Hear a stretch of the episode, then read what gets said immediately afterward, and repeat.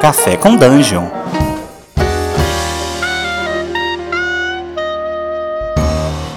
Bom dia, amigos do Regra da Casa. Estamos aqui para mais um Café com Dungeon, na sua manhã com muito RPG.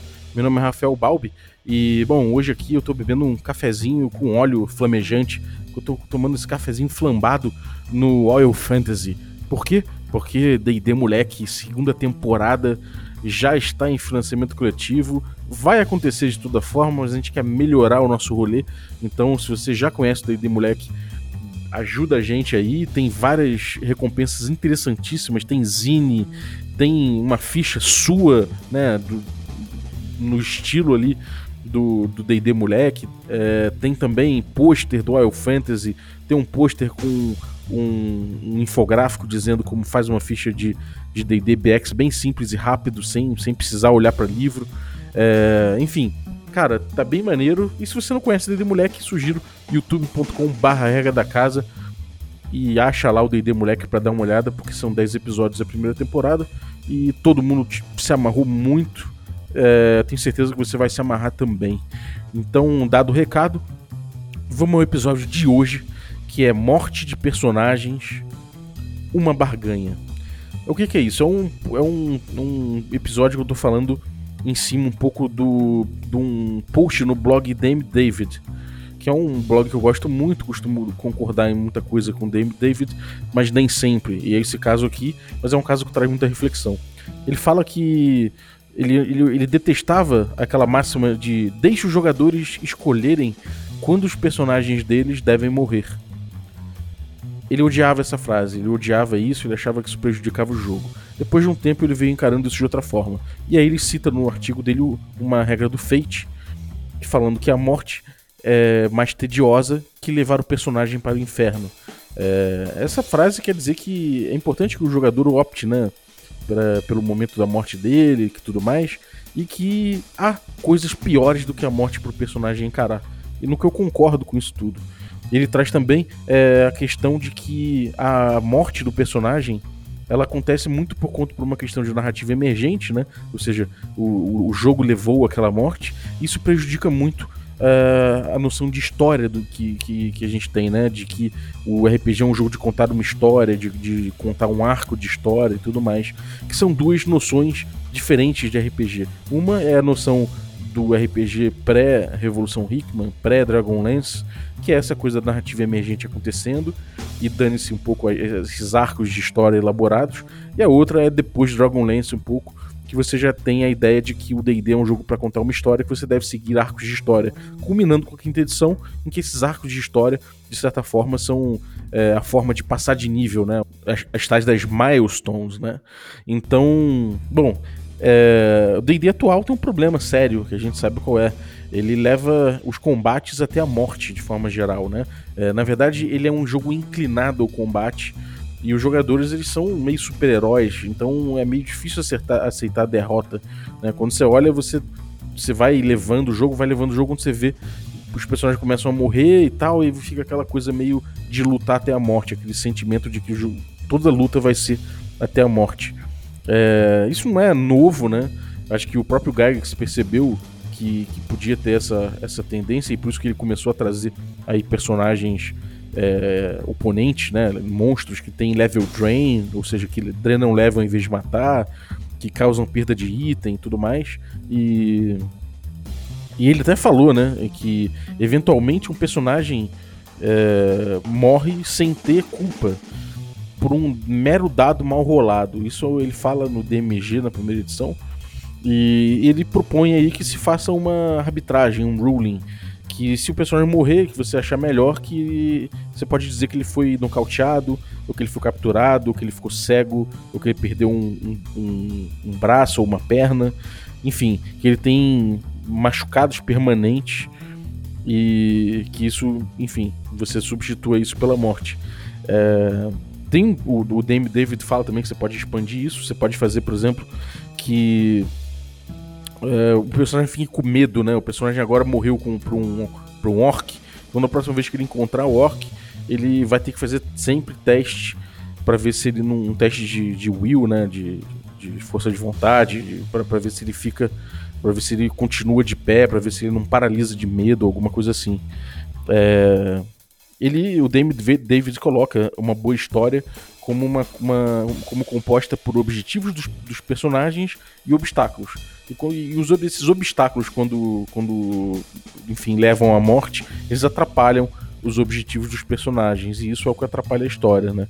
Então, quando o obstáculo vence, você pode de repente fazer um acordo com, com o jogador e de repente incrementar outros obstáculos, mais obstáculos à frente, de forma a fortalecer a história, né? De forma a dificultar os objetivos dos personagens. É interessante, é uma proposta interessante. Eu acho que o D&D atual tem tem essa, essa questão, né? Eu acho que o o D&D atual precisa um pouco de precisa um pouco de uma consequência grave como a morte e só que seja um pouco menos disruptiva, né? Ou seja, uma, uma consequência grave para uma falha grave, mas que não, não, não tenha uma disrupção tão grande e cause tanta frustração quanto a morte. Porque afinal de contas o D&D ele abraçou um pouco essa coisa de contar uma história. Então não, é importante que seja, por, por outro lado, né? É importante que haja alguma coisa que incomode tanto quanto a morte, né? O, que seja tão dolorosa quanto, para que você não perca o sentimento de de cuidado dos jogadores, de urgência, de, de tática, senão vira tudo uma porra louquice, o jogador perde o medo de morrer, perde o medo de, de sofrer com alguma coisa, e, e esse sentimento é importante para você ter uma, uma história coerente, minimamente falando, né? É, para que se respeite o desafio do jogo.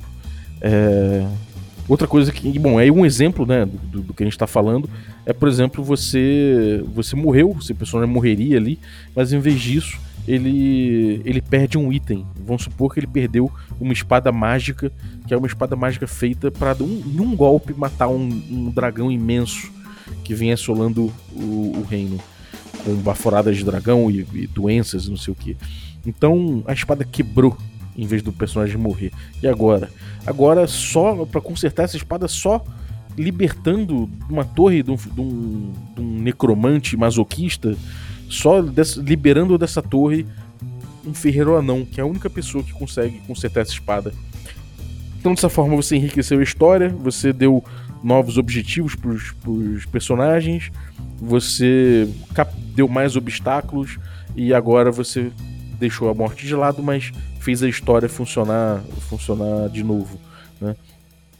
Até que ele cita também, né? O Demi David cita o jogo Stars Without Numbers, que é um sci-fi que a gente já fez uma análise aqui no Regra da Casa, inclusive, muito bom do David do, do Kevin Crawford, que é um, um cara OSR, mas que flerta muito com o narrativismo, e ele traz uma mecânica muito interessante. Sempre que o grupo está dentro de uma nave, essa nave leva um crítico, que, bom, a gente sabe, né? Uma nave quando, quando explode, normalmente quem está dentro morre. Então ele coloca aqui que quando a nave leva um crítico, o grupo pode trocar esse crítico para uma, por uma rolagem numa tabela de crise interna. E aí existe uma crise dentro da nave que precisa ser resolvida, né? Uma crise, enfim, que pode ser de, de várias naturezas. Essa, essa tabela diz o que pode acontecer e o grupo troca, né? Um, uma coisa que mataria o grupo, que encerraria ali a história toda de todo mundo e coloca uma, uma fonte de história ali, uma treta nova para se acoplar ao, ao, tudo que se joga ali. Interessante, é interessante. É, eu vejo, porém, alguns problemas técnicos nisso tudo. Eu queria que eu queria citar aqui. É, o primeiro é o seguinte: é, a gente quando está falando do jogador morrer, né, a gente tem que analisar o que, que levou ele à morte. Se for um erro do mestre, né, a gente está falando, a, a, gente começa a pensar em toda essa problemática que o Demi Dave trouxe, né? Ou seja, se o mestre chegou, como o Gygax botou ali, né? Que às vezes um, um, um, personagem morre sem ter culpa, sem o jogador ter culpa, por uma mera, mera rolagem de dado.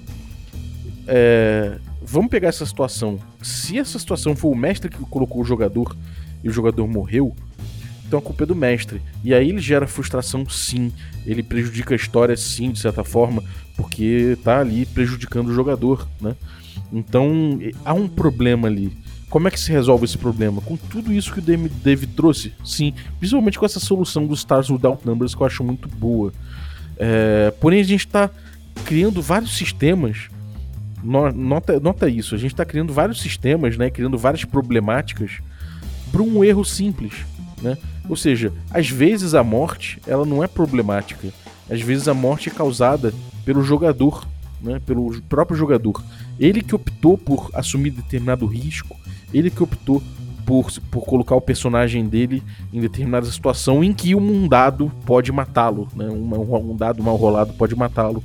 Então, isso aí, se for opção do jogador, ele está simplesmente é, dentro da agência que lhe cabe, né? A agência do jogador que a gente fala tanto aqui. É, o que, que é a agência do jogador? É a responsabilidade dele, né? A responsabilidade dele perante a, perante a narrativa. É o, é o que, que eu quero dizer com isso? Eu quero dizer que é, a, é, a, agência do jogador são as ações que.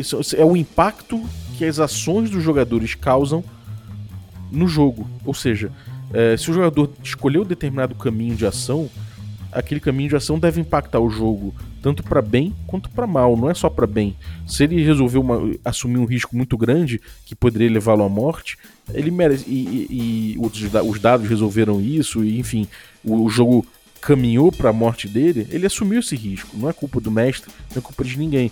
Então não, não, não é justo que se tenha frustração, uma frustração imobilizante ao jogo por conta dessa morte, né? E normalmente, para ser sincero, as mortes que, que são justificáveis pela, pela agência do jogador são mortes que o jogador sabe que, que optou e ele mesmo vai se divertir com isso às vezes. Ele vai mesmo falar: puta merda, tentei aqui, joguei alto, postei alto e me dei mal. Isso acontece, né? Então acho que a gente tem dois tipos aqui de morte e a gente está querendo mexer no sistema todo para poder resolver um tipo de morte que vem de um erro do mestre. Né? É, muita gente fala que o jogo perfeito já foi inventado e que ficam inventando sistemas novos só pra, somente para resolver jogadores quebrados. É, é claro que é um exagero, é uma coisa de Grognard falar isso, mas tem certa razão nisso, né, também. É, o que, que, é mais importante? A gente criar todo um sistema que é uma, uma, uma cama de segurança, né, para resolver esse tipo de situação, ou a gente tentar trabalhar o fundamento, né? Bom, talvez as duas coisas até, mas tudo bem. Mas eu acho que fundamento, trabalhar o fundamento para que a gente erre pouco e, e, as mortes aconteçam muito mais por conta de opções dos jogadores, acho isso importante, né? É importante a gente não demonizar a morte e tratar a morte como se fosse uma coisa indesejável ao jogo, porque talvez não seja. Vamos ver. Combate, vamos analisar uma, uma, uma, uma situação prática. Combate os combates precisam mesmo ser até a morte? Será que os combates precisam sempre ir até o último sangue? A gente vê no D&D antigo, né, no D&D moleque, por exemplo, é, que em determinadas situações eu jogava ali o dado de moral para ver se o inimigo, se ele, se ele recua ou se ele tenta fugir, se ele tenta uma rendição a partir do momento que ele vê que ele tá perdendo, que a, que a vida dele tá mais em risco do que antes. Então, por que, que os, os, personagens dos jogadores não podem se atentar a isso também e eventualmente tentar uma rendição, tentar uma fuga, ou tentar uma outra forma de, de, de sair do combate que não morrendo, né? Por que, que não tentam? Por que, que isso, isso, isso deixou de ser uma coisa importante, né? Então, quando a gente está num combate, é importante que o jogador tenha noção até onde ele pode ir, né? O, o, o quanto que ele, que ele aguenta ali. Se ele resolver arriscar e ficar mais tempo, é aquilo, ele assumiu é, essa, essa posição e é importante que ele seja, se responsabilize por isso, né? Não vem encher o saco do mestre depois caso ele morra. Inclusive, é, ele está medindo o tempo todo o risco e oportunidade, né? O mestre tem que fornecer isso para o jogador. É, se o jogador, se, se o mestre não traz a noção do, do, Como a gente prega aqui o tempo todo, né? É, se, o, se, o, mestre não, não, traz aqui uma noção de quão arriscada é determinada coisa e, e, a oportunidade que o jogador tem ali, ele não tem como medir isso. Né? Então ele vai falar: bom, eu, eu, eu, eu tô me arriscando demais para pegar pouco tesouro, então não vou me arriscar. Opa, o tesouro é muito farto, de repente vale eu me arriscar pra caralho aqui. Posso morrer? Posso, mas eu, se, eu, se eu passar, eu pego esse tesouro todo. Então vou arriscar. Morreu? Pô, cara, que pena, né? Então é importante você, como mestre, dar aí essa, essa noção de risco e oportunidade muito clara na mão do jogador quando você descreve o desafio. É... Isso tem diretamente se liga com a agência do jogador, né? Porque é ele decidindo, ele assumindo a responsabilidade. Se você não dá elementos para ele para ele balancear isso e tomar uma decisão é, responsável, aí a culpa da morte provavelmente vai ser sua como mestre. Aí a gente vê o problema de frustração, problema na história, etc, etc. É, é aquela coisa do foreshadowing também que eu falo sempre, né? Antecipe os perigos. Se você tem uma armadilha você não fala para os jogadores, nenhum momento na sua descrição você cita nenhum nada que possa levar o jogador a ter uma mera noção de que tem uma, uma armadilha naquele recinto, você está de repente é, criando uma morte que, que é indesejável, que gera esse tabu todo. Então lembre sempre desses dois fundamentos, né? Mostrar risco oportunidade para o jogador e dar foreshadowing, né? Dar antecipação dos perigos mesmo que seja de forma discreta. É importante, talvez, que seja de forma discreta para não entregar o jogo também, né? É, enfim. A narrativa, inclusive, cara, eu queria falar sobre isso um pouco. Que tem essa. É um outro mito que eu acho, né? Que a morte interrompe a história. A morte é ruim para a história. Será que é mesmo? Se a gente investigar? É aquela coisa. É... A, a, gente tem no RPG uma narrativa emergente, né? A gente já viu que é o, o, o básico né, do RPG, talvez o, o que distingue o RPG das outras linguagens, é essa narrativa emergente pungente o tempo todo, né? essa possibilidade do jogo se pautar na narrativa emergente e não simplesmente usar momentos emergentes né, durante o jogo. Ele é pautado na narrativa emergente. E a história que vem do RPG, mesmo que você tenha uma visão moderna a respeito de, de, de, de que RPG é um jogo de contar histórias, a história que o RPG conta por conta da, dessa existência da narrativa emergente, ela não é uma história que tem necessariamente todos os arcos perfeitamente pré-definidos e certinhos é, como acontece num livro, num, ou num filme, ou, no, ou, de repente no teatro clássico, né? Porque se for, você tá certamente, se, se você tem o início, meio fim e todos os, os, me, os meios ali é, prontos na sua cabeça e os jogadores só vão percorrer isso, você está tirando a urgência do jogador. Então é normal que a linguagem do RPG não seja essa história perfeitamente contada em todos os seus momentos, né? não tem nem graça pro jogador, né? Se, você, se, se, nada que ele fizer possa alterar a história, não tem a mínima graça. Daí a gente tira que a morte ela tá inclusa dentro da narrativa emergente e que ela pode acontecer sim e ela não necessariamente vai prejudicar toda a história. Né? Vamos botar um exemplo, um exemplo palpável aqui, né? É, imagina que é, José tá controlando um personagem que é um, uma guerreira e essa guerreira quer resgatar um, um amor dela que tá preso com, com um, os kobolds, sei lá. Uma coisa bem simples, né? um enredo bem simples. Ela faz parte de um grupo, esse grupo faz parte de uma cidade, é, é esses cidadãos querem resgatar o amor dela também, porque esse cara, por acaso, é o líder da tribo e ele que distribui a comida, ele que toma decisões sábias e a tribo vem prosperando sob seu comando até que ele foi capturado. Então, a gente tem aí essa, esse personagem do José, que é essa, essa guerreira que tem um objetivo com o grupo, com a cidade, né? E também tem um objetivo pessoal ali. Isso tudo foi construído ao longo do tempo. É, por que, que ela ama esse personagem, por que não ama. Tem até um background envolvido envolvendo isso. Tem, um, tem é, NPCs em volta disso. Existe toda uma, uma história já contada com essa trama, com, com, com essa trama da, do amor entre os dois e desse resgate. Ok.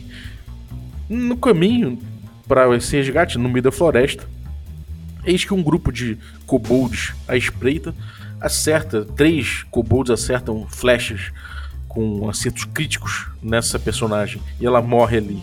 Então você, na teoria, teve a história prejudicada, não teve?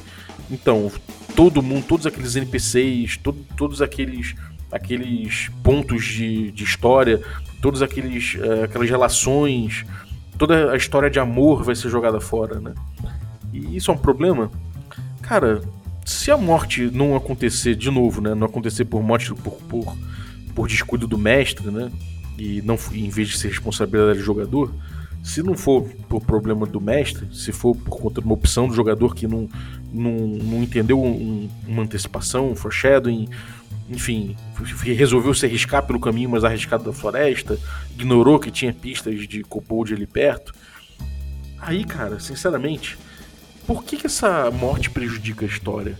Será que não dá para continuar a história? De repente, o, o escudeiro dessa, dessa heroína aí resolve assumir o lugar e promete é, que, vai, que, vai, que vai resolver a questão por ela e que esse, esse novo personagem tinha um amor secreto pela guerreira também e que era um amor platônico e que vai, que vai continuar para sempre platônico e que de repente esse kobold que matou essa personagem agora já não é mais um simples kobold. Agora o mestre anota o nome dele, porque ele agora é reverenciado perante os outros kobolds. Inclusive, ele pode, quem sabe, levar uma guerra civil no covil dos kobolds. Ele pode resolver tomar o poder para ele. No futuro da campanha, quem sabe, ele pode se tornar um personagem muito interessante. Né? E o grupo continua ali, né? É, de repente, pô, você vê, é, tem coisas que, que às vezes são maiores do que a história que a gente tem na nossa cabeça. E isso é uma coisa muito legal do RPG. Por que não abraçar isso? Por que, que essa morte necessariamente vai prejudicar a história? Essa morte, pelo contrário, ela pode ser um dado emergente que venha somente contribuir. Na verdade, eu acho que a grande maioria dos dados emergentes que vem, da, da, dos pontos emergentes que vem do RPG, eles contribuem para a história. Ela só não é uma história clássica de romance, de TV, de filme, de cinema de teatro clássico. Ele é um roteiro, é uma, quer dizer, é uma história feita com a linguagem típica do RPG, que, eu, que, que eu acho que é essa coisa emergente da mesa, né? Então, enfim, eu acho que isso é um ponto muito interessante. É, se tem essa ideia de que a morte necessariamente estraga a história, eu acho isso uma, uma coisa que é um pouco forçada, entendeu? Eu acho que é uma ideia um pouco forçada. É, bom, vamos. Eu queria abordar aqui um pouco uma parte, uma parte mais é, objetiva em relação a isso. É que uma vez que você aceita que você vai fazer a barganha, né? Ou seja, em vez de morrer, eu vou aceitar barganhar por outra coisa. Você, você como mestre, você já já tá tomando uma decisão importante. Por quê? Porque dessa vez, da primeira vez, você aceita a barganha. Beleza, você em vez de morrer, você perdeu uma perna. Ok. O outro jogador, o segundo jogador veio e falou: Bom, em vez de você morrer, você perdeu sua espada que mata dragão. Ok. E o terceiro que vem e morre, eu falo: Não, peraí, você morreu e morreu, não tem barganha, sabe? Então, quando isso acontece, eu tô decretando a eu como mestre, tô decretando a morte do personagem. Isso eu acho péssimo para um mestre. Não é papel do mestre na minha cabeça decretar a morte do personagem. O personagem morre por conta das opções que o jogador fez e não por conta das opções que o mestre faz. Né? Eu acho que isso não cabe ao mestre. Então, é... eu acho que isso é uma coisa importante da gente botar aqui. Se você está tratando como ruling, como arbitragem, como aquele conselho que o Gygax deu lá atrás, eu não acho isso tão legal, sabe? Eu não acho isso muito legal, não. É claro que se você explicar para o grupo que aquela morte foi causada por um erro seu, né, como aquele caso que eu falei que é o caso indesejado, que é que a morte é um, o mestre que traz um, o, o, motivo da morte do personagem, que você esqueceu de antecipar o perigo, que você esqueceu e tudo mais, e que aí você, por conta disso, propõe ali que ele possa optar por uma outra coisa, de repente você rola em uma tabela para ver algum ferimento permanente. Tá, é uma conversa que você pode ter na mesa. Mas se você transformar isso numa praxis, o que, que você está fazendo? Quando, quando você não salvar um personagem da morte por conta de outro efeito, você está decretando a morte do personagem, e aí eu acho que é um caso de drama, sim, é um problema. Né? É um caso de. que vai gerar frustração, obviamente, e você vai ser taxado de mestre carrasco quando você matar. Né? É... Tem outro problema em relação a isso que é o seguinte: quando você opta por não matar por, por, por, não deixar um personagem morrer enquanto mestre, você tá você tá botando é, você tá diluindo de certa forma o desafio que você propôs, né? Afinal de contas, você propôs o desafio, os jogadores tomaram opções perante aquele desafio e assumiram responsabilidade perante aquilo. É da agência deles e vamos supor que um dos personagens morreu. E você fala, bom, é, não é bem assim, não morreu tanto assim. Ora, você não propôs um desafio, aquele desafio não era letal, de certa forma. Então, por que, que você agora está diluindo esse desafio, está voltando atrás, né? Se você trouxe um desafio que potencialmente é letal, é importante que você mantenha ele por verossimilhança e por cadeia lógica de acontecimentos na sua, na sua ficção, né? Eu acho que, de certa forma, o desafio é bom que esteja na mão do mestre, né? É, eventualmente, alguns jogos colocam o desafio na mão dos jogadores para criarem, coloca. É possível que isso aconteça? Você pode botar isso na mão dos jogadores? Pode. Qual, qual a diferença? Eu acho que se você tem um desafio que você mesmo criou à sua frente, você de certa forma já sabe certas coisas que podem mitigar o desafio, né?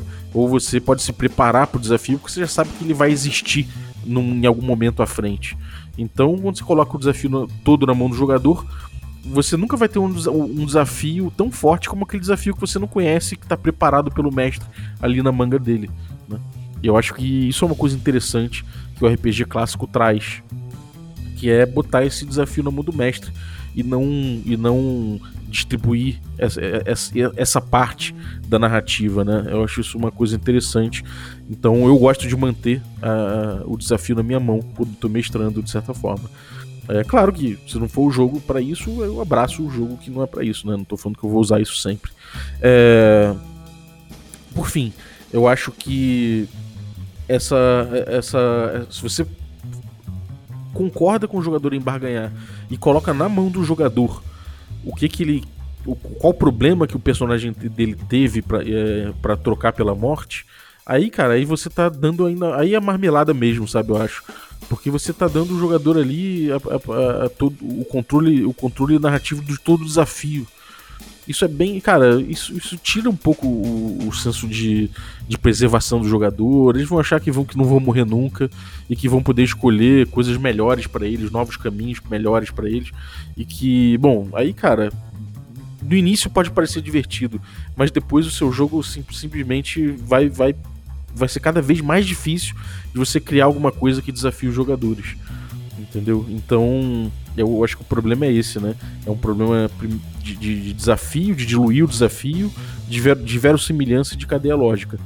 Então, qual a, qual o, a conclusão disso tudo?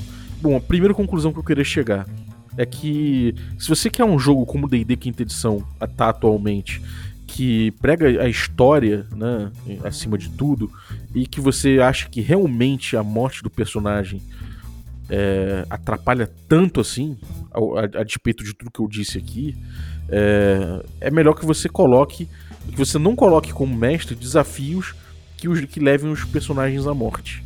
Né? Isso eu acho uma coisa interessante de se colocar. É, coloca coisas que tenham fuga, que tenha rota de fuga, que eles não tenham desafios letais necessariamente, não coloca armadilhas letais, coloca armadilhas que deixam eles desmaiados, não coloca inimigo que vai com uma faca no bucho, em vez disso coloca um inimigo que vai com um CEP na cabeça lá para usar dano não, não letal. É, tenta não matar. Se você não quer que eles morram, não coloca um desafio que mate. Né? Se você está querendo impressionar com um desafio mortal que no fundo não é mortal, aí, cara, aí eu acho que você pode optar não por ruling, mas por uma regra de casa mesmo, que é usar essa história do Stars Without Number, né? Que é realmente você falar, olha, toda vez que acontecer uma, um dano que mate um personagem, vocês podem optar, o jogador pode optar por transformar isso num, numa, num problema que, enfim, que você como mestre vai definir qual é o próximo problema, ou que você vai rolar numa tabela. Eu acho que isso funciona se, se você quiser. Se você quiser testar, eu sugiro mesmo que você tente evitar simplesmente a morte, né? Em vez de adotar essas medidas todas, eu sugiro que você ande pelo caminho mais simples, que você não seja responsável jamais pela morte dos personagens, que você dê sempre os elementos para os jogadores decidirem se eles querem arriscar os personagens deles ou não. Né? Que você não, não, não fale em, em mostrar isso para eles, em mostrar o desafio, em mostrar o perigo que eles estão enfrentando e botar na mão deles a decisão e responsabilidade de escolherem o que eles vão fazer. É, eu acho que se você for por esse caminho, é muito mais simples. Com o tempo, você vai ver que é, a sua descrição, quando você descrever uma cena, você não vai estar tá pensando nem muito em florear demais a coisa. Você vai estar tá preocupado em apresentar o desafio. E se você apresentar o desafio, você evita já esse problema. evitando esse problema, você evita toda essa essa toda essa elaboração que o Dame Dave trouxe aqui, a elaboração que o Fate traz, a elaboração que o Gygax mesmo trouxe, né? A elaboração que o Stars Without Numbers trouxe. Se você trouxer, se você garantir que você está fazendo a descrição da oportunidade, do desafio e o foreshadowing dos problemas, na antecipação dos problemas, dos riscos maiores, você não vai ter esse problema pela frente. E aí, é, eu recomendo também abraçar um pouco a, a, a, morte como uma ideia emergente dentro de uma narrativa que gera a história típica do RPG. Não pense a história como uma coisa que é aversa 100% à morte. A gente tem um caso recente aí de uma mídia que não é RPG, né, de uma linguagem que não é linguagem do RPG, que é o Game of Thrones, né, que é um livro, que, que são uma série de livros. Então, é, nesses livros aí do, do, do, você tem mortes ali que são incrivelmente brutais e que parecem anular histórias, histórias de amor histórias de vingança. Mas, cara, acontecem, elas acontecem. Não tô dizendo que elas são emergentes, como no RPG, mas elas acontecem naquela história. E choca a princípio, choca. Mas a gente vê que, de certa forma, elas enriquecem o cenário, elas enriquecem o mundo, elas enriquecem tudo que tem ali em volta. Então elas, elas criam cadeias lógicas interessantes, elas criam verossimilhança naquele mundo, e aquele mundo ali é, continua contando uma história. Não é por isso que ela deixou de contar uma, que, que, que, Game of Thrones é uma história ruim, pelo menos até determinado ponto. Né? Enfim, não por conta das mortes, é, é importante falar. Eu acho que essa ideia que a morte é uma coisa avessa à história é um tabu muito grande que a gente precisa quebrar. Acho que é isso. Espero que tenham curtido aí e mandem suas opiniões no, no Twitter. Vamos tratar. é, valeu. E, bom, só para lembrar, é, tem uma promoção rolando aqui onde eu trabalho. Eu trabalho na Lura, muitos de vocês já vieram falar comigo sobre isso, me reconheceram de algum vídeo da Lura, os que são alunos, ou descobriram por algum motivo nas redes sociais aí que eu sou professor da Lura e vieram me perguntar como é. E a Lura, para quem não conhece, é uma plataforma de cursos digitais muito legal a plataforma. Ela tem quase mil cursos, tem mais de 950 cursos da área de tecnologia, principalmente, ou seja, TI, né? É, tem, cara, data science, front-end, back-end, infra. Tem, cara, tem marketing, marketing digital, tem pixel art, design, UX. Tem, cara, tem muita coisa legal aqui. Como eu falei, são muitos cursos tem edição de vídeo, diagramação, tem, cara, tem muita coisa. É, você consegue 20% de desconto é, até o dia 2 de, de dezembro, se você usar o link que eu vou botar no descritivo do episódio. Então é uma chance, cara, para você conhecer aí é, a Lura com 20% de desconto na matrícula. É, dá um pulo no descritivo e vê aí, cara, dá uma olhada nos cursos ali que de repente você pode dar aí uma, uma sacudida na sua vida profissional, na, pode ajudar na sua vida acadêmica. E você pode aprender novos skills aí para garantir uns freelas ou quem sabe mudar de carreira. É, enfim, dá uma olhada aí, eu botei o link na descrição do episódio. Espero que você curta. E no, no, no, no frigir dos ovos, não esqueça também do nosso DD Moleque. Valeu, um abraço e até a próxima. Ah, lembrando, antes de eu ir, que a, gente, a vinhetinha de hoje aí foi do Renato Cota. Então, muito obrigado, Renato Cota. Agora sim, um abraço, e até a próxima.